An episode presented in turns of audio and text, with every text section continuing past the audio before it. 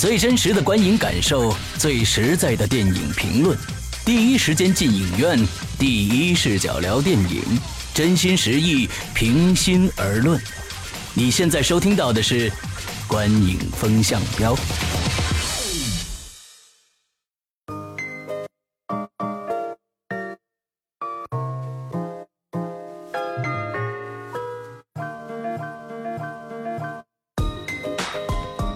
大家好，欢迎收听《观影风向标》，我是史阳，我是波米，我是玄木。哎，呃，在我们的节目最开始呢，还是延续我们上一期啊，要跟大家公布一个一个坏消息和一个好消息啊。嗯，听过的呢，就勉为其难再听一遍。哦，对对对对，好像我们我们都很高兴的样子一样，是不是？其实是不，其实这是一个一个一个挺伤感的一个话题啊。来，我们还是把我们观影风向标的一个声明在这儿跟大家说一下啊。各位亲爱的听众和粉丝朋友们，经过我们反复的沟通和讨论，我们非常的抱歉通知大家，由于石阳《鬼影人间》相关制作运营工作日渐繁重，玄木也有个人的工作的原因啊，两位主播呢，我们两位主播啊，后续呢将无法再进行观影风向标节目的录制了，因此特别抱歉的通知大家，节目将在五一小长假推出的北西二的节目之后正式终止播出，因为呃，观影风向标我们三个人呢是三位一体的，所以呢，今后这档节目也不会由任何一方方单方面启用或二次复播，呃，这是一个坏消息啊。我们同时要带来一个好消息，而这个好消息你已经发生了，呃，是什么呢？就是说波都波米啊，单干了一一个节目，这个节目呢是什么呢？叫反派影评啊。大家现在基本上，大家现在能收听到我们节目的这个本平台去搜索这个反派影评，就都应该能搜到这个。嗯除了啊苹果，除了啊苹果之外，苹果播客呢，因为首先它是要申请的，另外呢还呃还要拿到一个 feed 地址，所以暂时还不行。剩下的平台都是可以的啊，比如说呃这个喜喜马拉雅、雅荔枝荔枝啊，还有网易云音乐这样的平台都是可以听得到的。啊、是希望大家去关注这一档节目啊，而且他的微信号也出来了。对呃，大家去关注一下他的微信号，直接搜索“反派影评”就 OK 了，就能搜得到啊。嗯，最后呢，我们诚心诚意感谢两年半来各位小伙伴的陪伴和支持。这次呢，不说再见，大家在波米的反派影评相见，不见不散啊！呃，反派影评已经。有有一期节目了，已经有一期节目了。对对对对，呃呃，对，嗯，波米又请到了一个美女和一个靓帅哥做了一期节目，呃，已经公布出来了啊，这个我们可喜可贺，而且发现当时听到我们上一期节目的时候呢，呃，那边就有已经有很多的关注量和收听量，还有留言了，大家都去呃买着花篮儿呃送送到那边去，完了之后已经在那边就就非常开开心的这个已经已经开始了，呃，其实呃观影风向标也确实有有我们个人的一些呃原因在里边，时间的问题，所以我们我们也不想把把把咱们这个分别搞得特别的伤感，你知道吧？对对对，所以就想热热乎乎的再跟大家说两期，还有两期的时间。今天呢，我们本、我本来开始想开头应该是这样的，但是觉得太慢了，所以就没那么开头。我开头应该是各位听众，大家好。我应该是这样开头的，但是我就觉得太慢了，咱们现在重新开个头啊！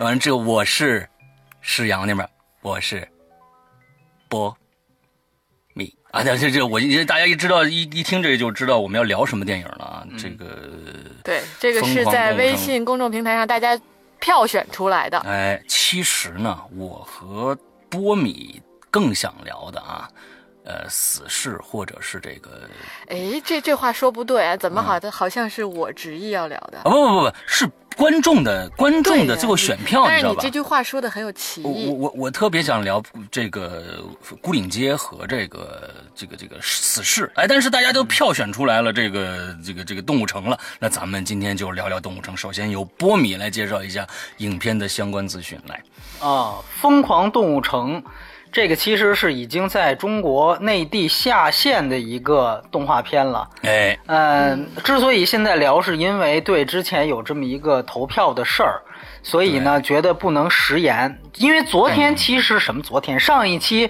聚焦完了之后，有人就在底下说这个再也听不到了。哎，为什么对？为什么动物城不做了？不是说好了是这个，怎么给我变变出一个？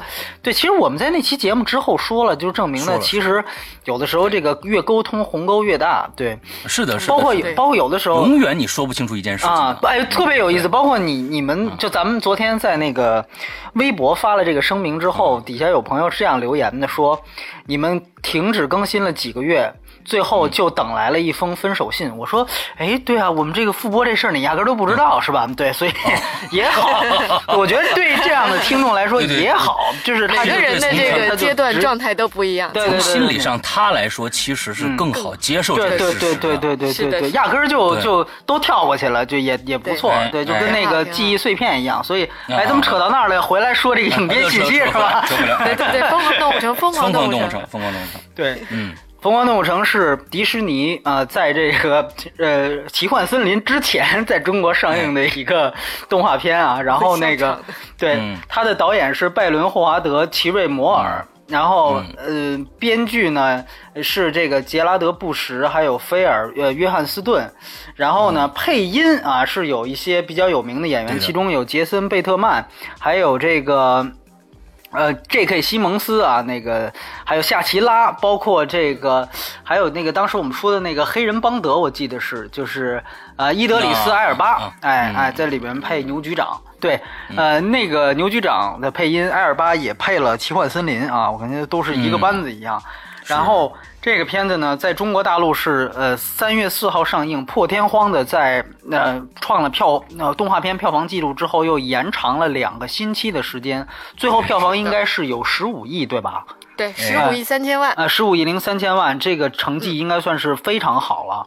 啊，在这个进口片里面仅次于这个《速激七》和《变四》，对吧？这个呃，没有人能想到，对不对？超过《复联》《侏罗纪》什么这个那个，扁超，扁超那就是完 完虐的 碾压式的碾压式的这个这个扁超现在才六亿是吧？啊，这个对就就不就不给 DC 补刀了，然后就是它的片长是一百零。九分钟，我也不知道是怎么算的，应该是全世界共版都是一百零八分钟啊。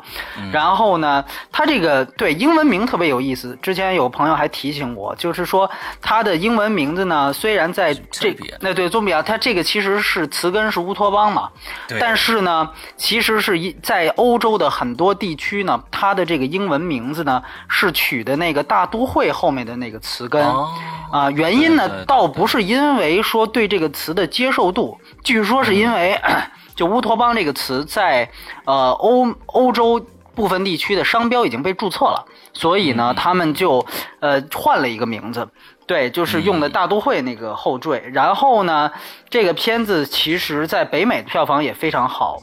呃，有人甚至说，就是明年奥斯卡就动画片奖项不用比了，嗯，现在就可以提前宣布了，是吧？对，哎，呃，我也比较同意吧，就是除非是什么，对对，基本上应该没有什么意外。然后，呃，整体情况就是这样。然后它，因为它是已经都已经成为社会话题的，所以什么剧情简介，我现在不想。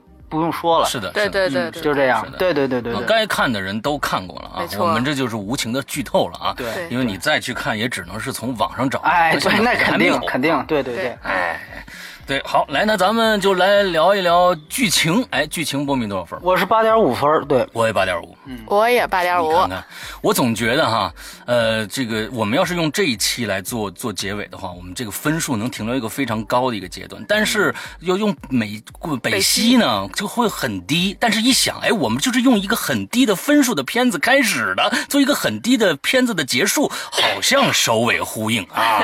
所以，那那那我们就就就先说啊，我们。都是都是八点五分，来宣布先说。嗯，好，那这个既然不涉及剧透了啊，我就先引用一个我的朋友，我的那个朋友，他当时我看完这个《疯狂动物城》之后呢，他我说，哎，你喜不喜欢？然后他给我来了一句，嗯，你说在刚开始看五分钟的时候就被告知羊是坏的，是一种什么心情？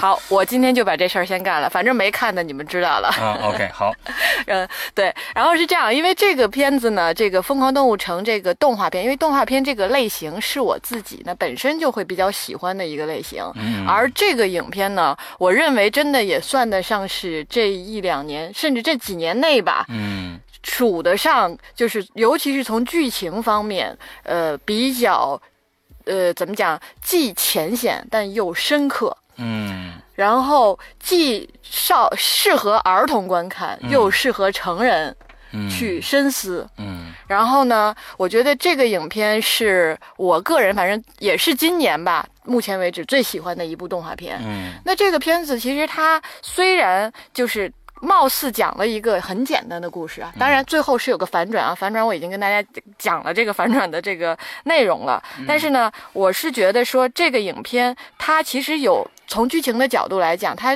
有很多很深刻的内容在里面，这个是我个人最喜欢的地方。嗯虽然它就用一个一只兔子和一只狐狸，它去代表了一个从人类这它涵盖的一些梦想、野心。有才能，有缺陷，然后呢？但是这里边又有了很多的隐喻，这些隐喻是我自己最喜欢的。它其实有很多，比如说能够看到像种族的偏见，嗯然后有阶级的差异，嗯有他们之间不同动物之间所谓文化的差别，嗯，有历史，有职业，也也是这些动物之间这么多种，可能成千上万种动物之间吧，它们形成的那个 zootopia 这个社会关系，直接影射到我们人类的社会，嗯是完完全全你怎么对应都能对得上的。嗯而这种对应是很容易在一个很轻松的状态下，可以去反思我们自己的这种生活状态。嗯就真的是特别有意思。我觉得这个影片里边它是既幽默，但是其实内涵又很严肃。嗯，所以从这些角度来讲的话，真的剧情方面我是特别喜欢的。这片子我看了两遍，虽然确实三月初就看了，到现在稍微时间有点长长一点儿，嗯有差不多两个内。存已经清快清空了是吧？可没有没有没有，这个 对，嗯。虽然真的是在这方面细节记忆真的不是特别好啊，嗯。但是真的对这个影片，就我很喜欢这个片，包括这个片子的片名《Zootopia》和《乌托邦》嗯。这样子的一个延展和改变，里边好多的细节呢也很有意思。这个细节的部分，我可能会留到咱们娱乐性的角度去再细说一下。但是整体上对于剧情，我大概先说这么多。OK，嗯，好，我来说说啊，嗯，呃，我认为这个《疯狂动物城》是迪士尼啊、我觉得应该在现在目前看来，我觉得比《飞屋环游记》和《WO-E》都要可能都要还要高高一些，因为我总觉得《WO-E》到后来它有点玩的有点就就就扯了。对完之后呢，《飞屋环游记》我觉得整体还是挺好，但是这一个，我觉得实在是动了太多的脑子了。因为首先，我觉得我我我自己总结了几点啊。首先，它就是一个一个 PG 的一个。一个电影，一个动画片，它可以讲这么多成人都可以去接受的东西，这这本身就是一个非常牛逼的一个事儿。啊，乌托邦的设定啊，童话世界啊，这小朋友小朋友随便看，你看不看得懂看不懂那里边的细节，你都完完全全可以就沉浸在里边，对吧？这其实是一个非常难的一个事儿。接着，那精准的定位就更更别说了。那这这精准的定位，我觉得就是刚才玄木说的，就各种各样的社会、人类社会和和和动物成这个社会的之间的对位。你让食草动物、食肉动物、啮齿类动物一个层级一个层级的往下走，它跟其实跟我们现在的这种社会层级是很像的，你知道吧？社会层级完，你接着，我觉得它那个里面的各种行政机构啊，你比如咱们最最最要命的那慢的那那闪电，你知道吗？它它这呃，这社会这这实在是太慢了啊，效率低下。完了之后，哎。这里边还有办公室政治，对不对啊？这这这肯定到最后就是办公室政治嘛，对吧？那羊阴和哎阴谋，市长完了之后，你你这里边还有我觉得一些小细节特别牛逼，就是他能把这些东西也加进去，比如说牛局长。玩手机追星这件事儿，你知道吧？虽然看上去很小，但是哎，它很有意思，它都加到里边，而且一点都不突兀。我觉得这些整种种的种种的细节，这些编剧是费了相当相当大的脑筋的。再来，这片子绝对 PG，为什么？三观绝对正啊，就励志题材，对不对啊？小兔子，我他妈最后我就当警察，那么点一个跟牛牛作对，啊，你我我我要当警察，努力实现自己的愿望，对不对？用汗水啊，辛勤打拼自己的将来，对吧？这这个很很很三观很重的，在。这这这有那么多的坏人啊！这这这再奸奸猾的坏人，我们也斗不过我们勤劳的劳动人民，对吧？他用这样的一个一个非常正的三观。另外，我觉得这一点是最牛逼的。我先不下说，我觉得他有极具意义的现实主义教育这这个这个意义。完，另外，他为什么呢？是因为它里边把所有人都贴了标签。所有的角色全部贴了标签，但是到最后又它又有一个去标签的过程，这个我觉得是，我觉得这里边我最津津乐道的一点，就说你看，它里边兔子，啊什么羊，啊这这食草类动物吧，完了之后夹杂在食肉和食草之间的狐狸，都不招不不招人待见，谁食肉也不不待见它，它食草也不待见它，之后豹子、狮子，哎。到最后，大家会发现，好的不一定是好的，坏的也不这看上去坏的也不一定是坏的。从开始就从最开始他就告诉你，这种族是是是存在的。你看上去这食肉的，你跟你食草的就是不一样。但是最后给你最开始贴了一个标签，但最后有一个去标签化，这是我觉得这个编剧里面最高级的一点，这我觉得特别好。另外。在美国来说，有一个绝对性的政治正确。那美国每年都在搞这个，就是各种的全国、全世界人民一家亲嘛，对吧？种族歧视嘛，这个、这个各种种族不分贵贱呐，什么的不分强弱呀，我们是一家人呢。每年都要搞这个，这个完美的实现了。我天，这 Zootopia，这这不就是一个完美呈现美国现在这个，对吧？全球都是我的，你你们这些都要大家我我来保护你们，什么这个那个的，不就是在说这个吗？所以这个片子的编剧，我觉得是可能。嗯，是动画片这十年来的，真的是一个经典之作，各个方面都非常的完美。对，所以我给了八点五的高分。来，波米说说。嗯，就是我觉得呢，因为这个片子呢，从上映之初到现在，全都是夸的。啊，嗯我基本你想说说这个反面的？哎，我基本上哎，你就想说那一点五是怎么回事？没错，没错，没错。因为我因为确实我们这节目呢，要是比如说。跟着别人的风，再把这节目再吹一遍。闪电太萌了，对吧？那豹子太可爱了。是是。尼克最喜欢的就是这狐狸了。啊，我先把这话都都说一遍。但是呢，这个说句实话呢，就是那那还听听什么的？因为都下线了嘛，对吧？所以呢，我就觉得那既然下，而且但是我觉得挺好的，就是。呃，其实就是我刚第一次看完，我是试映场看，因为这北美跟中国同步。试映场时候，北美口碑都没出来。嗯，我哥出来之后，我说这片太好了，超好。因为为什么呀？当时都不知道《疯狂动物城》这这么一个片子，就听说了，看过预告片，就是闪电那段就觉得这估计就是一卖萌的作品，顶多就是大白嘛，就大白这么一作品，就是肯定不会次，但是说好到哪儿，没想到。这个，而且又又大家又知道这之之前的这个头脑特工队，我反正也不太喜欢。我觉得就吹，我吹也就那什么了。我得眼见为实，一一看，嚯，这真是不错。呃，这个确实这都没法讲。我的评分我已经代表了我的。感受了，嗯，但是呢，我是觉得确实它有一个好处，在隔这么长时间上映，它其实就让你沉淀沉淀。之后你会发现，哦，这么多的热点呀，那些呃卖萌耍贱的东西、高转发的东西过去之后，你会发现其实有一些很有意思的地方。我倒不是说非得要这个啊揪出来批判一番，没有这个意思。但是呢，我我是想讨论一点，就是说其实啊，它还是一个主流动画片，就是呃。我如果说严谨的说，它算不算是呃呃，就像刚才世阳说的，算不算是这个十年里最好的动画片呢？我觉得可以这样说，就是它在美国的主流动画片里，这十年内真的可以算是，也许是最好之一。这是这是我觉得毫无疑问的一件事儿。嗯嗯。那非主流很多动画片，你没有办法去去去用同样的标准衡量。对，哪怕是你比如说呃。日本也有主流动画片，对吧？但是它可能是，比如高田勋、宫崎骏，呃，甚至细田守，你怎么样把这些电影，它他们最牛逼的作品和这个电影去比较呢？呃，可能如果让我比较，宫崎骏的有一些作品，可能还真的要比《疯狂动物城》量化成分数要高，还要高。对，这是我的呃，因为其实呃，当然我我我现在想说的是什么呢？就是说，其实啊，这个片子呃，我觉得它是能达到一个在主流商业片这个框架内的一个极值了。怎么说呢？就是说，它有点像《星际穿越》，就如果它再往前迈一步，它就变成了一个作者电影了，它就有非主流性了。呃，当然，就是说，在一个主流的框架内，尤其这个是动画片，它需要很大程度上去照顾低龄观众，所以呢，他所做的成人向的东西，它一定是有限的，这不是缺点，这都不是缺点，恰巧是他的优点，就是说他在这样的一个很有限的带着镣铐舞蹈的这个这个情况下，做到了他能做到的最好。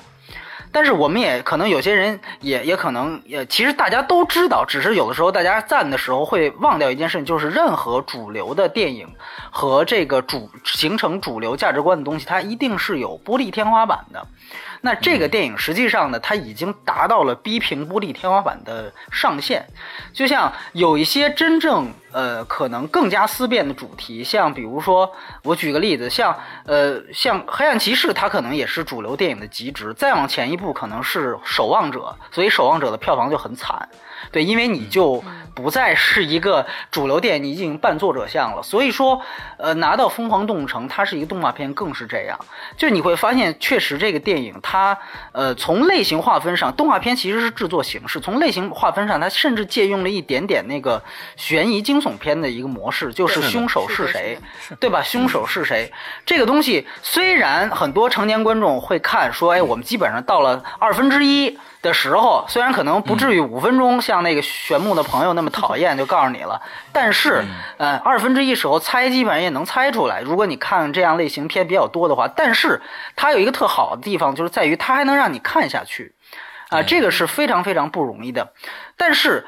呃，说回来，由于它这个制作所，呃，就是它还是一个动画片，而且呢，它是名字叫乌托邦，所以它很多地方呢，它的设置实际上你返回来想啊，就是你会想到这个电影其实就是一个看似搞了一个大阴谋，这个大阴谋是由食草动物以这个杨副市长为首的食草动物发起来的，然后呢，就是掀起了一个大阴谋，是说其中有一些食肉动物，它呢就是这个这个。呃，本身的本性就就爆发了，就爆发出了一些非常非常这个原来的兽性嘛，咱们就说原来的兽性就爆发了。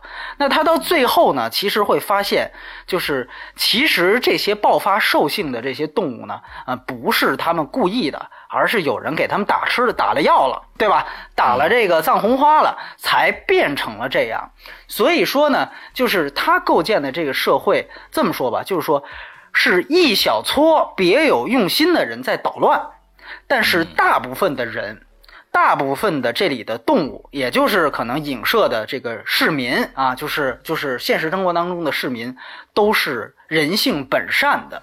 就这个是他电影的一个特别大的特点，他这里面没有说任何就是表达任何人的一些负面的这种，就是真是人性梗恶，并不是。里面所有的作恶。其实都是啊，因为打了药了或者怎么样，呃，出来的这样的一个情况。所以你会发现，这个电影的就像施阳说的，他的三观特别的正。其实说白了，就是他其实特别的这个呃正能量的地方就在于，他是特别相信啊人性是本善的。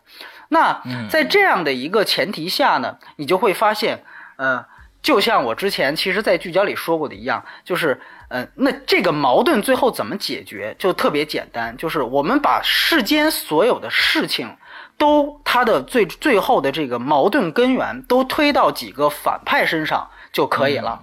我当我把这几个反派绳之以法，这个乌托邦就重新变回乌托邦了，就是这个世界就美好了。这个就是我的解决方法和我的设定。其实，虽然它它好的地方是在于，它把成年成人世界的很多问题，通过小细节也在这个电影里展现了，就是他把成人问题拿出来讲了。但是，他最后的解决方法，他给出的解决方法还是一个非常儿童电影的一个解决方法，就是我把坏人逮起来了。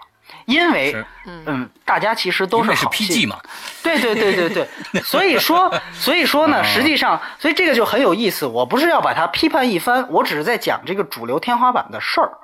那么这回志荣你会发现，对，当杨市长呢被绳之以法的时候，这个呃这个食肉的小动物和食草的小动物又可以在一起踢足球了。就是说，嗯呃，城市就又变得特别美好的，通过一个呃这个这个蒙太奇就把这个东西就全都讲出来了。所以说，其实他解决问题的方法还是还是非常简单。其实瓦力也有这个方面的问题，就是瓦力呢是科幻片，它借用的是科幻片的外壳，就动画是制作形式，真正类型元素那个是通呃科幻，这个是悬疑。就是说，那个也是一样，它。他提出了一个二零零一太空漫游一样的东西，就是在机器全部智能之后，人就退化了。哇，这个设想很很高深呐，很有脑洞呢，那也很合逻辑呢。但实际上你会发现，最后就是呃人类当他重新回到土地上的时候，大家又可以最后拿起了铲子，然后自己劳动。对直。立行走，拿起对对对对，然后这个劳动最光对劳动最光荣这个事情呢就解决掉了，就是 就是很好的嗯。很好的解决掉了这个二零零一太空漫游提出来的这个问题。你会觉得呃，他把它简单化了，嗯，但是呢，你又会想，嗯，这就是一个动画片嘛，所以有的时候我们很有意思，我们辩证的看，一方面我们觉得这片子特别好，是因为觉得，嗯呃，在动画片的维度里，他确实比其他人要深刻。但是呢，如果你真的拿它当一个特别深刻的一个社会题材去看，嗯，那就是另外一套审美体系了。是。的，所以说，我毕觉得竟不能两全嘛。那哎是是是，所以我觉得这个事情其实是挺有意思的。当然，呃，我先说这么多，对对对，嗯嗯嗯。OK，嗯，好，那我们接着来聊一聊啊，第二项也都是以前都是表演，这次我们来聊这个动画片的 CG 是吧？CG 哎啊，人设是吧？啊，这类。效果，对对，这个这些东西啊，来，呃，波米多少分？呃，我是六点五分，呃，我是七分，我是七分。来，什么？哎，这个的人效，呃就是人人设人设呀，嗯 就这么说啊。我在影片上映前对跟波米的感受是一样的，就是说觉得这片子好像也就那么回事儿吧。哎因为呢，看了就是。尤其是看了路牌的一些广告，嗯在北京一般广告就是电影上映都有一些广告嘛，嗯。这种路牌广告。看完之后，尤其他们这路牌广告做的那叫一个次我以为是一国产片儿呢，真的，我以为是一国产动画片。确实有这个，只是啊，在这之前我看过他的预告片，嗯。就是这个咱们的树懒就树懒先生，嗯。然后在这里边那个搞笑，就知道啊，这里边笑点一定一定是很很十足的。嗯，对，也是，只是说我回回过头来说这个这个人物的设计的这种感觉，就是他其实不不是不是属于像大白这种，嗯大白就哪怕你不看电影，你都对对他有好奇感和嗯觉得有喜爱的那种，就是自然而然、由心而生的那种喜欢，嗯是这种设计。但是这个电影呢，它属于其实天然从整个的人设角度来讲，并没有。特别出彩的地方，在我看来，就是比较普通，甚至都属于相对平庸的设计，嗯。没有特让我很觉得很棒的那种。嗯，但是呢，他的人设是为什么后来大家都喜欢，包括后面有一些衍生品，尤其是像兔子那手机壳，据说都卖疯了。嗯就是后来大家都特别喜欢的一个原因，我觉得是因为剧情撑起了这些人物的特特点和个性，嗯使得它变得饱满。但是我们这如果单独分开来讲的话，我觉得就属于还做的还可以，还不错，细节做的是比较好的。嗯在设计上，其实就是包括他们一些想法上，我觉得都是很细致的。呃，比如说像中间那个，那是小鼹鼠吗？还是就鼠类的去吃冰棍儿，就那种。啊，啊嗯，啊对小应该是小鼹鼠，是小鼹鼠吧？就像这些，尤其是这些小的点上，以及那个就是狐狸狐狸的那个合伙儿嗯扮成小象，就还有那个啮齿的那个小城是吧？对对啮齿类对，动物小没错，就是像这哎些细节上的东西，我是比较喜欢的，因为它是相对于之前的动画片中有一些小的亮点和创意在的，嗯嗯但是单纯的这个人物本身的设计啦，就还好啦。嗯嗯，过去之后，这个影我会对这个影片留下更深刻的印象，嗯而不是人设。而像大白这种，我对影片基本上已经没有什么感觉了，嗯但是我还是喜欢大白，就这是从这种设计角度来的一个区别吧。嗯嗯嗯，我觉得这是就是其实就是个人魅力。对大白是个人魅力啊，他他有没有那个片子啊？他有有有没有那个片子都都都还好，但是这个呢，确实是。但我记得这片子真的是最开始的排片非常的低啊，好像十十一十二对，因为他跟叶问三一起上的嘛，对吧？同天上来。对，就是被叶问三抢成那个样子，最后他逆袭的时候，那个那个排片量真的是很可对，有怕。我记得第二个周末曾经单日票房到了一点六亿，嗯嗯嗯。这很可怕的单片。对，所以所以其实这是一个口口相传出来的一个一个口碑的一个东西，那也足见就是说大家对这个片子的。热爱，也就是说，它剧剧情确实抓人。最后呢，我们看到好一个多星期以后，就会网上就会有了一个 cosplay，那 cosplay 做的真是很好。嗯、一个男狐狸和一个女小兔子啊，那那个那 cosplay 我确实我觉觉得也挺漂亮的。那其实真的是因为在他们里边发现兔子和和狐狸居然也可以谈恋爱，有这种情愫产生，那绝对是剧情产生的。真正的从从人物出发，就像刚才玄木说的，呃，就说实在挺平庸的啊，挺平庸的，跟呃。跟其他的，比如说 VOE 里边的，VOE 其实我觉得就是 Eva 和那个 Eva 和那个他的那个 VOE 那两个形象，其实转到转到飞船上人类的形象，其实也就那样了。呃，但是 VOE 跟伊娃就是很招人喜欢。哎，对对对，那个也是跟大白一样，他对他是一个一个形象的一个这样的一个代表，所以其实最近来说，我们再想想去年的《头脑特工队》，那个里边人设也很糟糕。那个里面人设其实我感觉也挺、也挺糟糕的，就是说当时我们我们记得给给这个头脑嗯这个特工队那个那个分数也不高，里面里面的那个人设那个地方，尤其是人设那个福娃嘛，就是剧情、啊，就是福娃。对对对对对对对，各种福娃嘛，他们就非常非常的没有什么太多的东西。嗯、一直以来迪士尼的好像都是以剧情作为主要的，它其实人设是往后哎，人设和动画渲染哦，对，那个是皮克斯，可能还稍微有点哎皮克斯。对对对，嗯对对对，那是皮克斯的，对，所以从这里面看，还是剧情让这部片子更加的发光发热了，带着它的制作，整个的想象力，我觉得最牛逼的想象力其实是从火车站出来那一段，各种买饮料，你知道吧？那个那个就是长颈鹿买饮料什么那个，完了之后呢，就是一些对比性的，比如说北极熊抱着那个那个那个那个小老鼠出来，那个那小老鼠才是教父，这种的，我觉得这种设计感是有的，是挺好的。呃，这种差异嘛，从个头上的这种标签的差异，最后啊也。哎，也 Miss Big，完之后这种反转，这从这种人设上来说，我是认可的。但是从整单单独的，他这个到底设的设计的漂不漂亮，我觉得啊，嗯，没有那么的好。对，来，波米，对，我想到一点啊，我刚才忘说了，关于剧情，就是它其实我觉得好的一点是在于它呢能够那个呃很多就是打的点都有，各种萌点呀、泪点都有，但是呢，我觉得特别棒的一点是它每一点都有，但每一点都不过。就是有好多剧情真的是让我觉得就是非常非常妙，在于哪儿？就是像像你比如说，呃，而且它能打动很多的就阶层的人，就你比如说像这个。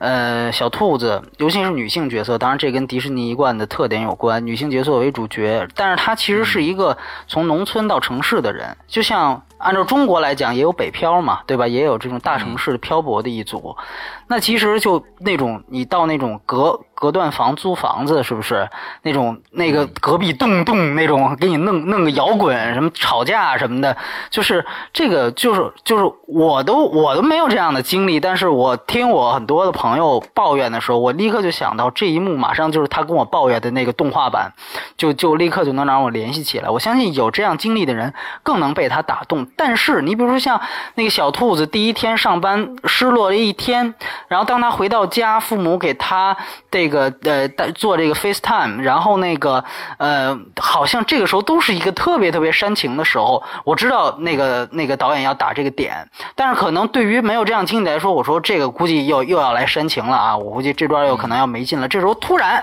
你会发现呼出来一个剧情，就是他爸看见，哎，你是交警是吧？哎，交警好，交警好，交警牛逼，立刻你看这画风就马上转了，就是呃，图图说不是不是，我这这临时穿一下，我没脱什么的，哎，你就会发现他既就所有东西都点到为止，拿捏特别准确，就是会让呃。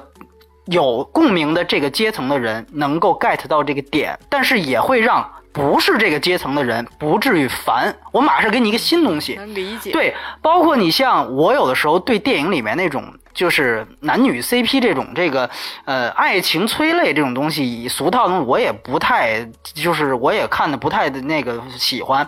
那后来他当然都是小兔子，他那个觉得自己干错事儿，他回去到那桥底下臭水沟底下去求那个尼克的那个原谅。对对对对，也是，就是那一段其实非常深情嘛。我当时就想，我靠，又来了，又开始煽情。然后尼克啪，马上把那个那蝴蝶录音笔举起来，你看这个。立刻就是把泪点立刻就能转成笑点，然后呢也能让他为接下来的剧情呢继续服务，或者是为这个他的价值观继续服务。你像那个父亲，呃，一说哟你是交警太好了，这典型就表达那种可能是小富即安的那种那种特点。这就是体现他父亲的这个这个人设的时候，就这个人他既特别的善良，特别朴实，其实就是朴实嘛，对吧？我就小富即安，我不希望你成什么。特别牛逼的人是吧？一个一个一个大人物，但是呢，我就希望你平平安安的就行，是吧？就行。他其实我觉得这些东西，就是他的所有的点的转换都有，但转换你都特别好，包括那个数呃，就是那个你刚才学的 Flash 那一段也一样。对，就是说他所有的东西，你说那一段其实。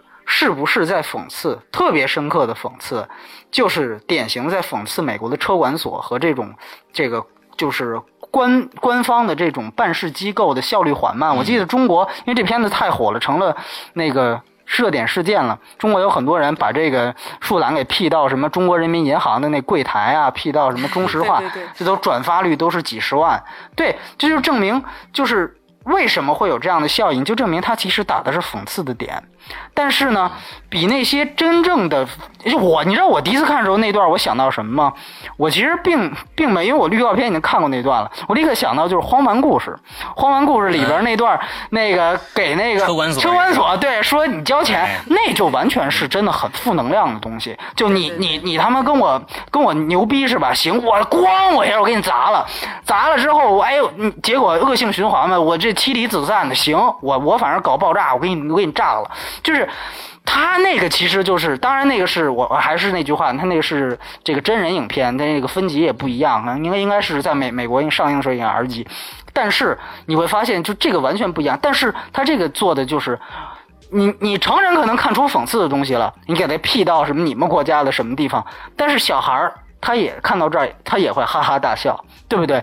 所以说，包括他最后和那个对比，就是开一个跑车，那你说这是不是讽刺？就是你作为公务员，你办事效率那么慢，但是你在外面，你天天超速，对吧？这个其实是不是有一个这种讽刺？但是你 get 不到没关系，你照样会喜欢这个点，会喜欢这个剧情，因为它好笑，因为它娱乐。所以这就是这个电影，就像刚才玄木说的那个话一样，其实就是深入浅出。它能满足所有阶层的人看到的东西。我当时看完之后，我就说这个片子可以和《动物农场》对比一下，就是乔治奥威尔东西。但是，呃呃，我们另外一个女同事她看完之后出来说：“这太萌了，这太好玩了。”说你你你写那个，你跟我是一个电影吗？但是很有意思，我们两个都特别，当时都觉得这片子特别好。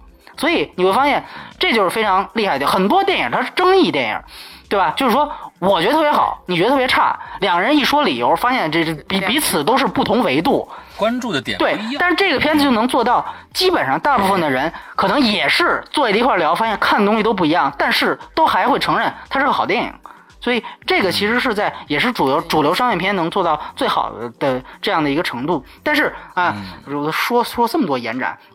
回到这个人设的这个问题，我其实是在想，因为我分儿也不高，我其实是在讲想一个事，当然它的 CG 三 D 效果，我觉得都都那么回事儿，对吧？尤其呃，这个这个，我相信下映了，大家也没没法感受，但是你，但是我真觉得这个三 D 效果也就那么回事儿，这个是迪士尼的一贯毛病。对，我想说的是，就是说，其实他的人设还是延续刚才说的那个，呃，一小撮别有用心这个话题，就是说，其实某种程度上，为什么说它还是一个嗯，在动画片里算是有点深刻，但是在真人电影里面它还是一个儿童题材。就是说，有的时候我们会做一些就是在人设上的一些联动，比如说让一些反派本身给反派本身注入一种同情，甚至让他和正派之间就模糊这种正反概念。就是这个电影实际上是具有这样的操作空间的，但是它完全没有给被观众这样的暗示，就是在于哪儿？就是说很有可能，很有可能就是，呃，他没有交代这个最后的大阴谋家杨副市长他是怎么样一步一步做到这个位置的。走到犯对，罪的这条路上的也就我们甚至可以做到一个，就是一个呃一种一种想象是什么？就是或许他在进入到大城市的第一天，他就和这只兔子是一样的。或者某种程度上说，如果以后有机会让一个独立电影导演去拍《疯狂动物城》的续集，把它黑暗化的话，是不是有可能在动物庄园那个那那种意识形态下，那那种想法下，这个这个兔子有一天也会最后随着它一步一步位置的高升，就成为了杨副市长这样的这样的人。就是说，他并没有这样的交代，他只是把杨副市长脸谱化一样的摆出来，但是没有交代他。你你你可以看到施施市长对于他一个食肉动物，对于他是有多么的粗暴，对吧？那或许他就是原来在他进入到这个城市的时候，他也是一样充满向往的，对吧？充满希望的，但是他没有遇到一个尼克。他没有遇到一个好的食肉动物，他遇到的那个环境就是这个样子，最后让他一步一步，最后只能相信，不是你天天侮辱我，就是他妈我把你啊除掉，对吧？嗯，就是其实有一些电影可能他真的做了这样的事情，呃，但是他是用了很长的时间，比如说呢，就是两个三部曲的《星球大战》。啊，不不说星战七啊，在我这儿没有星战七，两个两两个三部曲的星球大战，你会发现你连起来看就是这样，就是达斯维达就是天行者，呃，这个这个呃这个阿纳阿纳金天行者，他本身就是和卢克天行者，他们所有的出身和生活环境都是一样的，但就因为体质不一样，所以阿纳金天行者最后就有那么从那样一个有天赋、有理想的少年，就最后堕落到了，当然他那边有自己的一个话叫堕落到原力黑暗面，其实就变成反派了嘛。对吧？那是一步一步就变成了这样。而从他们初心的角度考虑，其实他们都是一样的人。而他的而他的儿子卢克天行者跟他有同样的血脉、同样的能力、同样的天赋。但是由于遇到了欧比旺，呃，人家前面也遇到欧比旺，就是条件全都一样，但是却走上了完全不同的道路。所以这个就是可能让你联想起来会觉得更加有宿命和更加有思辨的地方在于，就是这个世界上真的有绝对的反派和正派吗？其实并没有这样。就像原来我记得是看什么呀？是《日落紫禁城》啊，是哪个电视剧？就是就我们都知道和和珅是怎么上来的嘛？就和珅也是一个杨副市长这样的人嘛。但是你会想到，他开始是一个特别对这个贪污啊，对这种这个腐败是嫉恶如仇的这样的一个人。那他是怎么样一步一步的，最后成为了我们认知当中的和珅呢？这些绝对都不是一个主流动画片，哎，奢望他应该去谈到的问题。但是还是那句话，如果我们认为《中光动物城》就是一个最牛逼、最深刻的电影的话，那我想，呃，它还远远不够。对对对对，嗯，我说这些，对对对。OK，然后我们最后来聊一聊这个娱乐性，嗯娱乐性不米的我是七点五分，嗯，八分嗯，八分。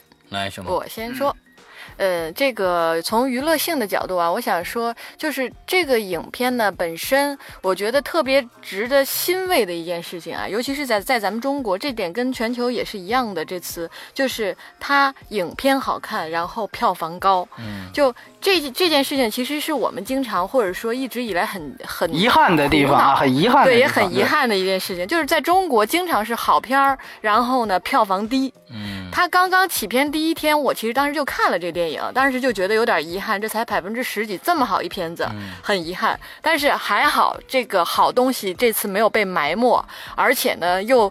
借着这个事，有有这么好的口碑，包括 不同的人在这个影片中都能够得到他自己喜欢和想要的内容和自己的解读。嗯，这个我觉得从娱乐性上来讲，真的是很很好和很高明的一个地方了。那票房和质量在这个这一次达成了一致，甚至都成为这个中国动画电影的动画类型这个新高峰的这个冠，对啊冠军了。现在那这件事情，我觉得是很欣喜的一个。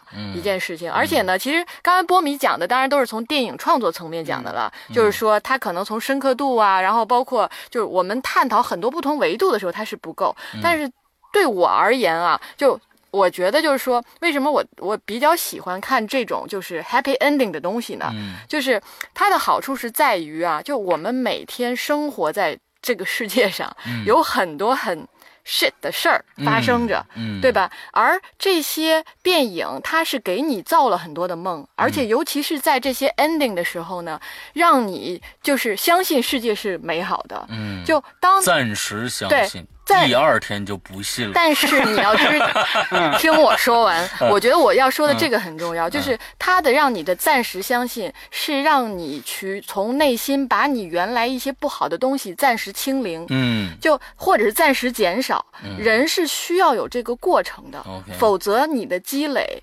会越来越越来越差，整体是一个恶性循环的。而这一类的电影，就这是我的观点啊，因为我对这种我是一个相对就是偏理想主义的人，所以从这个角度来讲，我觉得这一类的，尤其是这种 happy ending 的。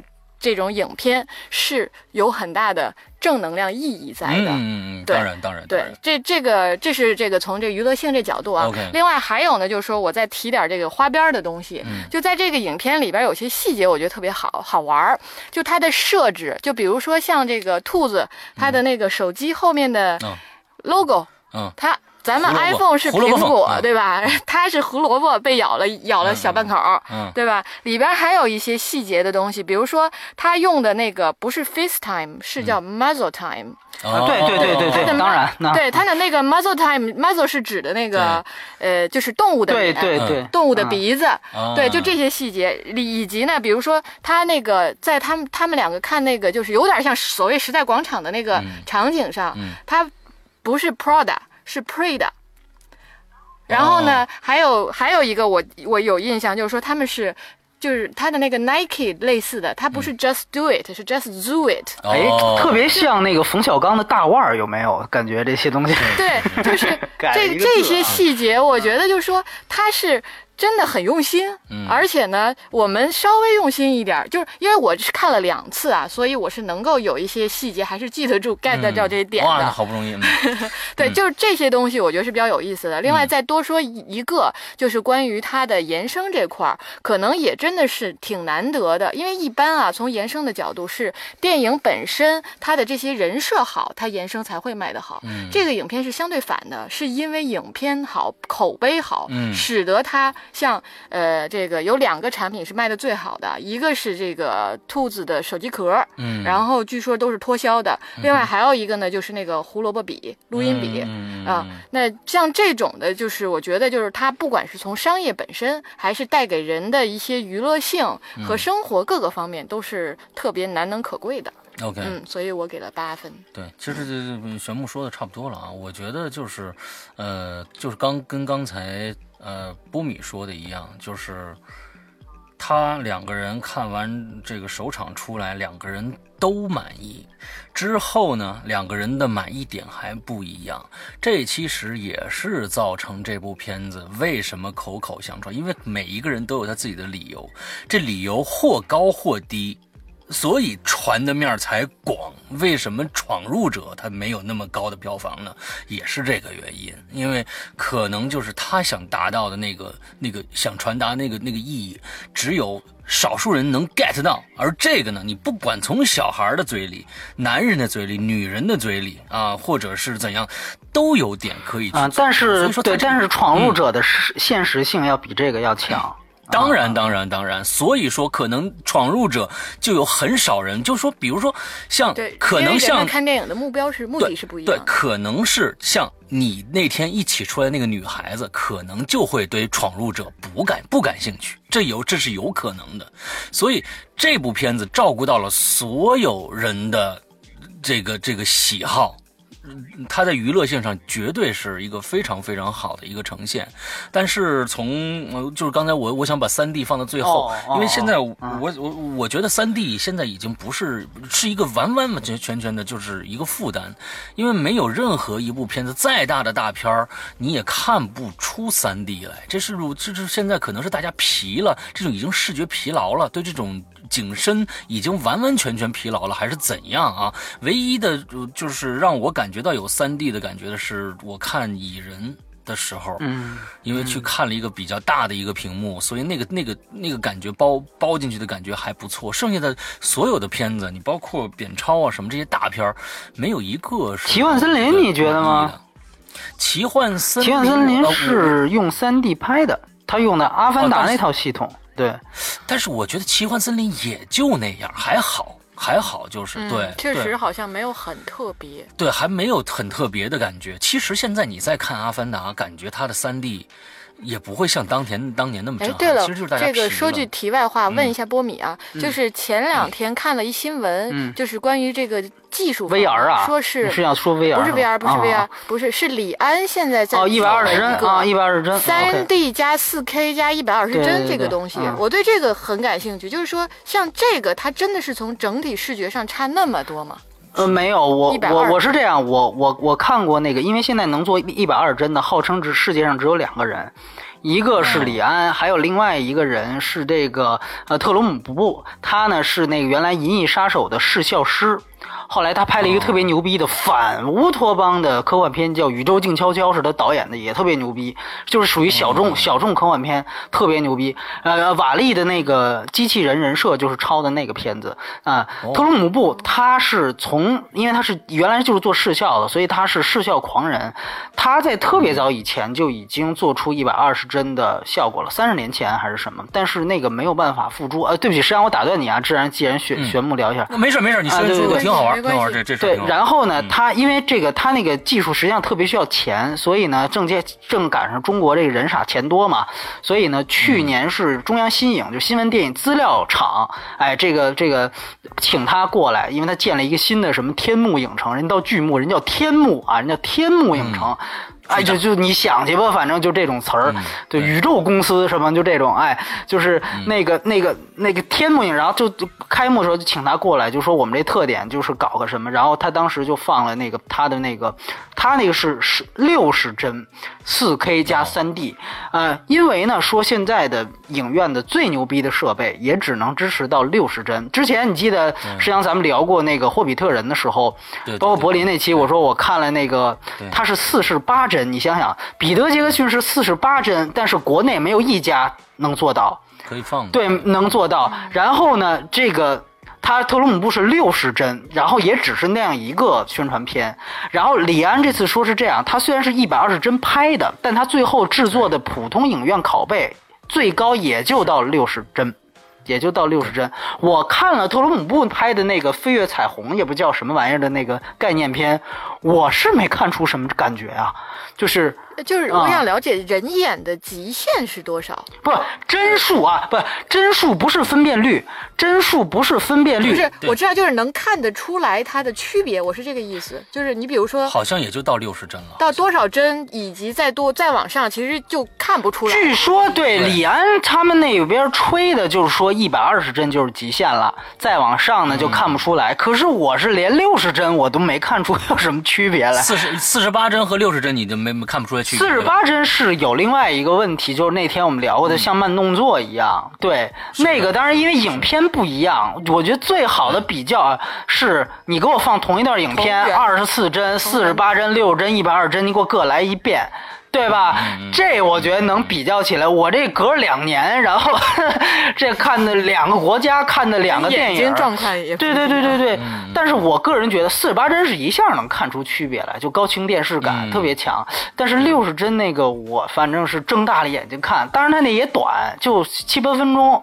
对，反正呢就就就没看出什么东西来。对，但是那个我觉得现在因为确实技术这个东西，就是包括 VR，你不提我都提，就是这个呃电影这个太就是介介质太多了，然后尤其是电影院，你怎么吸引更多观众？像施洋这个信号反映的特别好，就是现在三 D 也皮了。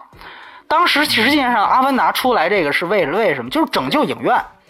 那个时候你想想，那你要是家家里边我那个大投影七十寸、一百寸，我然后我再去一小电影厅，我这效果差不多要都是二 D，对吧？结果我发明来一三 D，对不对？你这个你你这更新换代至少得家庭影院，你得三年后、五年后了。尤其像那个西方，它很少都嗯更新自己家里设备，换代非常对更慢，所以呢，这一下就把影院就给救了啊！它是有这么一作用。我觉得李安或多或少，他们这发明这种帧数上的噱头也是作用。对，其实四 K。四 K、二 K，然后三 D、二 D 和二十四帧、一百二十帧，这是三个完全不同、三个维度的概念。对对的，对对吧？就跟说我我还可以说这是四 K、三 D、一百二十帧的动画电影啊，因为动画真人是另外也是另外一个维度，这三个是完全不同维，只是这三个维度大家都不知道，包括 IMAX 与否，这也是另外一维度，对吧？它是一个公司的去，所以就这个有些时候普通观众就一听这都就懵逼，就哎呦我这特牛逼啊，跟我他他他表示什么不？对对对，就底下人给我留言说，哎，据说这个归来的时候早就是 IMAX 加 4K 加什么，我说不不不不，我说那是另外一回事儿，而且他那是 4K 机拍的。就这也是一个特别讨厌的这种宣传的噱头，就是对，没错四 K 拍摄和对放映这对差距太大太大了。就是说，这个现在基本上是个是个现在开机的电影，二零一六年开机电影，应该都是对，嗯除非是那种故意粗颗粒，否则都是四 K 拍的。就跟说那个什么照相机像素一样，这是一标配，我觉得，对吧？所以这这，我觉我估计可能到 iPhone 七 S 的时候，什么，我估计可能 iPhone 都支持四 K 了。我觉得这都没问题，我觉得都没问题。对，所以施阳，你接着说啊，我这是想起来了，OK。嗯嗯嗯。好，我我我我还记得吗我我说什么来着？哎 差不多了，差不多，啊真的就是我觉得呃，完全可以肯定他的三 D，你刚才说的是什？么？那个蚁人的三 D 还有点包裹啊蚁人的 3D 感，对对对，嗯，对对对，他因为有很多的这种呃，就是说贴面拍拍摄，就比如说那那个是那个浴缸哗就变小了，完了之那他就在浴缸里边，那种三 D 感代入是非常强的，对因为它有强烈的对比。对对对对对，之后他一直贴着地面那么拍，你就有纵深感。对对对对，对吧？哎，它是那个是产生的这些立体感，所以说这像像普通的，我觉得那种前景后景的这个，其实大家已经早批了，根本你看了半天，哎呀，眼睛怎么那么累？一摸眼睛，哎呦呵，这还有一镜片呢，那你你都已经忘了你自己戴戴眼镜了嗯那种感觉嗯嗯啊，所以我呃就就就就说这么多啊，波米，对，其实那个我想起另外一个话题，就是你刚才聊 PJ 这个事儿啊，就是呃什么什么又变成比克杰克逊了，PG 级这个事儿啊，这个分级这个事儿，呃，分级这个事儿，那个欧欧洲是哪个法国媒体还是哪儿的媒体啊？就说这个片子分级有问题。为什么呢？它有这种暗示的东西在哪儿？就是给大家说说啊，这个这个也不是我看出来的，就是那个你记里边有一做瑜伽的一个是草泥马还是什么？对对对对对，全裸就是一个那个头发上全是苍蝇的那个。哎，说那个角说那个哎角色全裸是一方面，另外一方嗯面最主要，因为动物也无所谓啊。那你说猫啊，你你这电影里有一只猫，它算不算全裸呢？也是一方面，但是它确实有问题，是因为它这里是以动物带人。然后他鼓励就是那个全裸派，那其实他对位的就是西方的一些 NGO 组织，就是就是那种裸裸跑啊什么之之类的那种组织，所以这个还真跟那个什么不一样。但是重要不是这，还有就是说那只是草泥马还是什么来着？就是头骆驼，啊对不起，骆驼，骆驼呢是这个说话就是颠三倒四的，那个应该是吸了大麻。就是他隐喻的这个人是吸了毒了，就是你你记得吗？就说哎啊这个这个我是什么都不好像是真的是啊什么都不记得了啊，这个哎就就就，然后旁边的那个帮他解释好多。对对对对，不是是那大象什么都不记得了，他帮着解释好多，他什么都记对，等于呢，他其实就是忘了吧你 对对对位的这种社团，就又是搞全裸，又是搞这什嗯么？他们说其实这种社团还有一性质可能是滥交，但是他这里没拍啊，就这一类啊对位社团是基本上就是黄赌毒，就是基本上是是是是这样的一个结构。呃呃，虽然就是这个对对黄赌都都没有，但是确实你听他那个说话和那个劲儿，是像飞了叶子，像飞了叶子。啊、这个呢，我觉得就是这小孩应该也看不出来吧，就是是就是我们对就就小孩应该对对，就其实确实是，但是呢，我觉得这都无关紧要，这个我没有任何褒贬之意，我就是想到了，因为我估计很多人。嗯。另外一个我想说说的事情，其实还挺有意思的一点，就是呢，这个关于其实之前玄牧呃提到过的这个问题，就关于美国社会以及种族观念。这个呢，嗯确实，我当时看完第一遍的时候，我觉得其实还挺好的，觉得这个挺、挺深刻的。但后来吧，我想了想，他好像有这样的一个事儿，就是也是他玻璃天花板的问题。就是什么呢？因为我们知道美国电影啊，尤其是从西部片带过来的修正主义西主西部片带过来的一个非常大的意识形态特点，就是在讲美国白人的原罪问题。啊，它是什么意思呢？就是说一个关于这个，因为我们都知道美国是一个等于是殖民国家发展而来的，人家有原住民叫印第安人，然后呢，这个后来等于是英国的这个啊萨克逊人，他们过来之后开始殖民。那像《阿凡达》刚才提到，就是典型的是一个反映这种原罪的这样的一个照搬，对吧？就是人家种族原住民过得好好的，你你来侵略人家，对吧？对那么呢，其实呢，这个片子是不是有种族的影射呢？一定有。呃，它是通过什么方式呢？就是食肉动物和食草动物的这样的一个划分。那这个从电影一开始到结尾，这个主题是贯穿的。它呢是在讲呢，就是说原来因为大家知道这个呃小小兔子小时候演的这个呃活报剧呃话剧。就是这个，说是几千年以前，对吧？这个食肉动物啊，一只小老虎出来就把我们杀了，然后就往外滋血，自自己就挤番茄酱，就那段是就是各种那个周星驰的喜剧之王，是吧？呃我觉得他应该是从港片借取一些灵感，他那个贴罚单那段特别像警察故事啊。然后呢，就是呃那段就往往外滋血，完了之后就那意思，以前呢就是食肉动物是特别野蛮的，然后呢吃了我们很多食草动动物，但是现在呢大家都文明了，这个就都和睦相处了。呃，这个事儿呢，他呢就是做了一个小活报剧，也没有说中间的过程，但是呢，你可以通过后来的交代，包括上新闻，包括新闻的一些剪辑，因为发生大事件之后也说了，其实原来就是这样一个发展过程。那你把这个背景和整件事情联系起来之后，你会发现一个非常有意思的事儿，就是原来食肉动物是吃过很多食草动物的，然后现在大家和平相处了，和平相处之后呢，结果呢有有这个食肉动物又有兽性了，又开始要准备吃食草动物了。但是嗯。最后这个影片结尾是把这个最大的问题归到了一小撮别有用心的人，也就是一小撮食草动物，他们嗯阴谋要谋反的这样的一个缘由上。嗯所以实际上他好像讲了一个什么事儿呢？就是有是不是有这样一个逻辑啊？就是原来食肉动物是吃了你们很多食草动物，但是嗯你们现在就别他妈提这事儿了哎，咱们现在就是黑不提白不提这事儿，既然大家现在已经都冷静文明了，咱们就算了。哎，有人如果又想把这事儿翻出来，那那他肯定是别有用心的。所以你看怎么样？你看，果然一查，看见没有？这是食草动物打藏红花打出来的，我们绝对没有问题。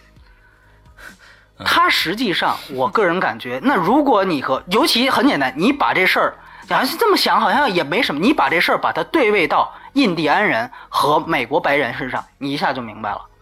那就是这样。以前是我们是杀过你们好多人，把你们都屠屠村屠城了，哎，但是现在大家和平相处，对吧？你们这些少数种种族族裔，不要再说我们白人有问题。你们谁要是搞那个是吧？什么恐恐怖袭击什么是吧？搞恐怖主义。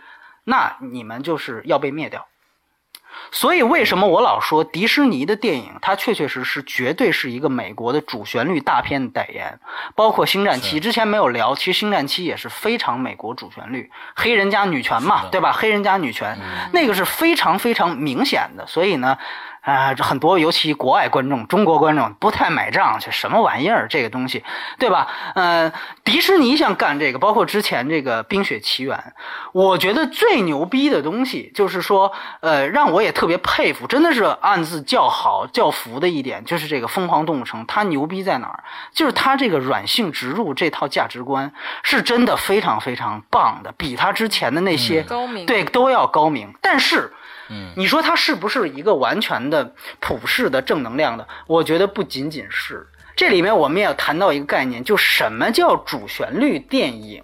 我觉得其实，呃，有人说好像是手撕鬼子才是，或者是见见郭大爷才是，但其实我个人感觉那个只是拍的好坏程度而已。我觉得是有一点，就是把任何官方意识形态的政见给变成真理的电影。干这样一件事情，电影都叫主旋律电影，就是我的官方意识形态是这个样子，然后我 把我的证件，这明明只是一条证件，给变得好像通过艺术作品把它变得好像真理一样，变得像是一个普世价值一样，这个就叫主旋律电影。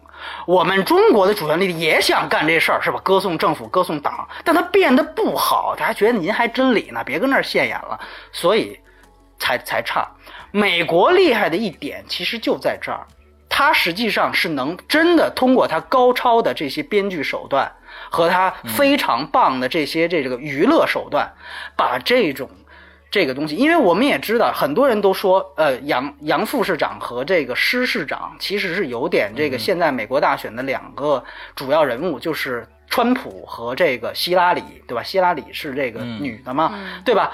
对。而川普的最大特点是什么？大家都知道，就像我在伦敦的线路里说过那个问题。现在美国绝对包括所有西方国家，由于难民问题和 IS 国发生，现在是新保守主义抬头时刻。说白了，就是实际上现在是有点种族主义回潮的时候。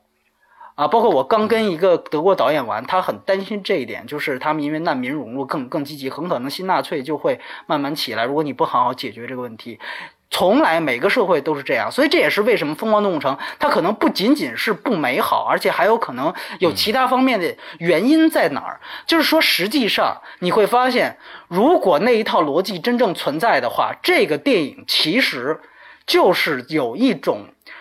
呃，非常好的，在这个迎合现在西方国家时下这样的一个新保守主义抬头的这样的一个意识形态，所以说，就我们之前的原罪，不像卡梅隆那种，我们把它一遍一遍又说出来谈，以警示后人，对吧？我们现在是不谈了，就你能想象吗？或者说？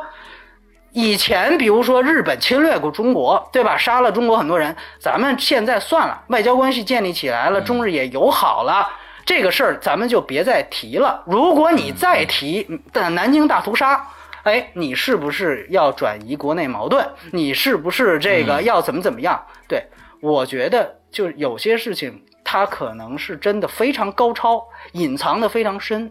但是呢，因为其实这个也是我们之前呢，是我记得是哪个是《解放军报》啊，《解放军报》也是一个奇葩的存在，出了这么一篇社论，就说现在这个呃《疯狂动物城》这个美国电影啊，这个毒性很大，是吧？就是批判这个电影，他 妈的，就是结果这种这个西方的民主自由的这种意识形态。呃，当然了，在我们看来这都是笑话，就当笑话。因为蒋军茂经常干这种事情。之前最火的那《环太平洋》，我个人感觉《环太平洋》这是剧情弱智到就是。我觉得你真是冤枉人家了，你知道吗？人家真的是，人家一个墨西哥导演，人家真的没这么想，知道吗？他他没那个水平，你知道吧？就是你非得当时说的也是慷慨激昂，说说什么广大官兵，咱们得擦亮眼睛啊，什么这个那个的。哎呀，我说人家能从这角度讲也真不容易，对，这真是不容易，就是就是就是难为这这写写作的这个东西了。嗯，但是呢，我想说，呃，凡事不要非此即彼看。这个我们这边意识形态，当然它是要宣传另一套主旋律，对吧？这个大家有辨别能力的人自己就知道就好。但是这也不代表另外一个国家所输出的电影就完完全全是真正崇尚一个全世界都美好、全世界都平等的这样一个事儿。那如果你真的想宣扬全世界都平等，你之前做的这个假设是什么意思呢？对吧？所以我个人觉得，因为它其实更有代入感嘛，就是它就在影射美国社会，包括美美国社会可能比中国更更。就跟这个片子贴的更近的一点是什么？是说，呃呃，就是这种社区化。就刚才实际师阳提到了，就是这种，比如我唐人街，我这里可能就真的是一下子进入到另外一个世界，我跟曼哈顿绝对不一样，对吧？我进入到黑人社区，那你真的得小心，对吧？你你纽约的黑人社区跟什么洛杉矶黑人社区，你都容易被抢，你别以为好像这是纽约啊，治安得多，绝对不可能。或者你进一个拉丁人社区，对吧？肯定是各种你，尤其你走那种没人走的道儿。就黄各种黄赌毒，对吧？所以就这种社区马上就小世界化，就是每个城市的小世界化这种东西，你看对位到动物城特别明显。当然，我觉得这也特别巧，就是真的它发挥了每一种动物，就是大型动物跟小型动物跟微型动物真的完全不一样。然后它以这个来做这个世界观的搭建，真的这个。这个点子我就想，为什么之前就没有主流电影人想到过？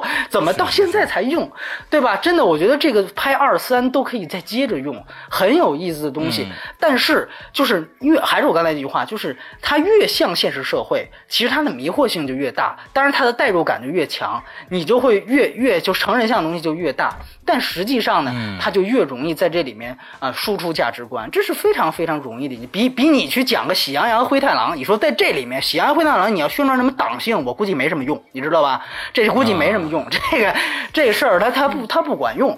所以说，这就是美国电影的人牛逼所在。他牛逼不是牛逼在啊，他是真的纯完全的大公无私的啊。我们是这个夹带私货的，不是，而是他。手段牛逼，所以我觉得这个其实也也是特别有意思的一个话题，因为我总是听到很多言论，就是说这个电影一出来又是甩中国电影多少条街，这个话我真的不想，我我真的非常讨厌这种非此即彼的话，太绝对了，太绝对了，就说这个片子的剧本中国什么五十年内写不出来，我说。动画片可能，那你要不要算什么大闹天宫那种上美场的东西？啊，就算不算，那你说这个剧本，什么叫剧本呢？那我觉得《鬼子来了》要比这个牛逼多了吧，对吧？就是我就是觉得，就这种话我都不知道是哪儿来的，就是也是可能大家就一时就跟那个骆驼似的，看完就嗨了，你知道吧？这太牛逼了，就是这个东西。我觉得是，实际上是有这样的一些很有意思的东西，包括还有一些人跟我提啊，当然那个就是那是我们的一个听友，他当时提的一个事儿，他就说，你看那个这里面不是就讲说狐狸这个种族。就不管他影影射谁了啊，就是说，反正狐狸这个种族呢，一向看来是被人家歧视的，对吧？比如说进大象店，人都不爱搭理他，对吧？但是，但是你也注意到，他是反用这个歧视，其实就跟黑人一样，对吧？就是说，一方面，黑人是不是遭受过歧视？是遭受歧视，但是我现在就利用这个歧视特点，比如说我奥斯卡奖上，我就能给我加分啊。对不对？哎，我我我我拉丁人，我黑人，我拍了一片子，我是不是就更容易拿奖？我好好的，我在公关期间，我宣传一下我的这个这些观点。但他实际上是有一个正反用。然后，但是他那那个听友想说的一个话就是说，你看，虽然说狐狸呢，就是说是一个他想宣扬一个就是特别的平等。啊自由乌托邦的这样的一个世界。但是最后狐狸的这这里面有两个狐狸形象，一个就是小时候咬兔子的那个狐狸，对吧？还有一个呢就是尼克。对吧？嗯，说那你看最后他们的这个职业的职业的这个这个这天花板是到哪儿？就一个当了交通协管，一个他妈是农民，就是。但是呢，我个人是觉得他其实是在想表达一个观点，是说如果真的让这些食草动物的阴谋得逞了。那就是种族清洗，你连农民和协管可能都当不了，对吧？因为我会下那种那个把你就是用这个嘴套子给套起来，给你关起来的这种东西，可能那就是纳粹式的了，那就那就是那什么了，就是相比纳粹式的社会，对吧？嗯，我们美国社会的制度还是有优势的，对，所以其实就想到了那一点，就为什么后来我一想，哦，它跟动物农场还是完全两回事。动物农场其实它是真正把整个它的世界观建构上升到了一个对制度的问责上，而这个电影实际上没有制度的问责，它就是在停留在哪儿，就是我的制度还是好的，坏的是一群别有用心的一小撮。对吧？我的制度还是好的，为什么？怎么体现？就是很简单，我的制度才能保证像小兔子这样的草根英雄能够从农村到城市，然后一步一步的，呃，成长起来。对对对对，美国梦，没错，美国梦就是我的制度是可以自己就内部就把这个矛盾解决掉的。对吧？呃，我哪怕滋生出来一些一小撮，我也可以把它干掉。但我制度本身是没有问题的，哎，我这个制度是绝对。伪光正的，所以你看，他是不是也是一个对制度的一个再再肯定？他很像原来美国，就是我很有意思。我父亲还是就是他们那一代人，就是其实已经都是老人家了。然后他们看这个片子也特别喜欢，但是他就很奇怪，他就说为什么我就是很奇怪，你们年轻人也那么喜欢？他觉得我这是我们那一代人时候就有的很多片子。哎，当时我一想到这，我说确实是。就是如果大家有兴趣，可以去看之前，呃，美国三十年代拍的一个特别好的一个电影，现在看都非常就是正能量，非常那个那个主旋律的一片子，叫《史密斯先生到华盛顿》，是由那个后窗的男主演，就是那个吉米·斯图华特演的。哎，对，他演的是那个。那那个那个当时是美国的国师嘛，弗兰克卡波拉他来导演那个片子，当时拿了第四届还是第几届的奥斯卡最佳导演，就特别早的一个片子，当时刚有奥斯卡奖。嗯，那个片子的就是可以说《疯狂动物城》的模式完完全全是移植那个电影的。都是只是把男主角换成女主角，因为我说了，迪士尼的女权宣扬女权的这个政见一直在这几年是风行，那他就就做了这么一个替换，剩下所有模式都一样，就是一个呃那个那个那个草根的农村来的一个什么都不懂的一个傻白甜，但是特别理想主义的一个正能量的人，想那个为社会公益做点什么，就前面就觉得我就觉得我要为社会公益做点什么，我要为大家谋福利，就想法特别简单，特别正能量。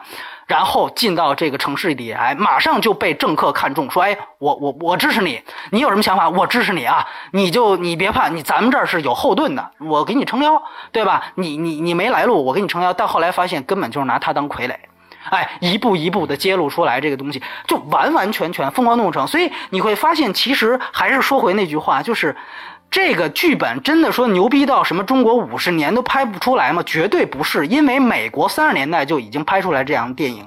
从某种程度上来讲，就还是我那句话，好莱坞黄金时期已经把商业片所有传统的主要的剧情模式都已经讲完了，现在只是在换汤不换药而已。所以刚才玄牧提的这个一百二帧这事儿特对，他就能够特别说明一点，就是故事还是那些故事。我们现在是编着法儿呢，在技术上做点文章吧，对吧？我把它弄个三 D，以后我弄个 VR，我再弄个一百二十帧，但是我我我我视效我能做的特别漂亮，然后我的这个像那些呃玄木提到的那些特别打动人的那些小心思，对吧？三十年代没有苹果，我现在我结合一下时事热点，但是最终归根结底的这一套价值观、意识形态。剧作方法、类型公式，全都早就是前人走过好几百遍的事儿了。所以说，这个我觉得也是情理之中。如果说中国电影确实差在哪儿，它不是单就单就是《疯狂动物城》或者和哪个中国动画片《大圣归来》去比，不是这么比，而是可能是这种走的这个几百遍这个路，我们还没走到。对吧？人家可能我们刚走了十年，人家走了一百年，但是这个东西我觉得是可以靠变数，就可以通过量变来达到的。所以我呢，呃，我觉得我就其实说的也差不多。其实这个其实就很外延的东西，但我觉得既然它下映了，那我们聊一些外延的呢，也就未尝不可。对，这个是我想说的。对对对对对，嗯。OK OK，好了，这部片子呢，我们综合评分是七点七分，希望大家现在去电影院看一看吧，这太坏了。嗯，完全看不了了。呃好啊好，啊我们今天的节目又聊了一个呃快两个小时了啊，一个半小时不到呃。这一个半一个半小时，一个半小时，一个半小时一个半小时，看错了，一个半小时之后呢，呃，这是我们的倒数第二期节目，下一呃，我们最后一期节目将迎来北西二。当然，嗯，这个在我们的这个随时风向标里边啊，已经说过了，这个片子确实之这个期待啊，那是我的个人意嗯见。这个片子，我相信《北西二》会更有意思的一点在哪儿？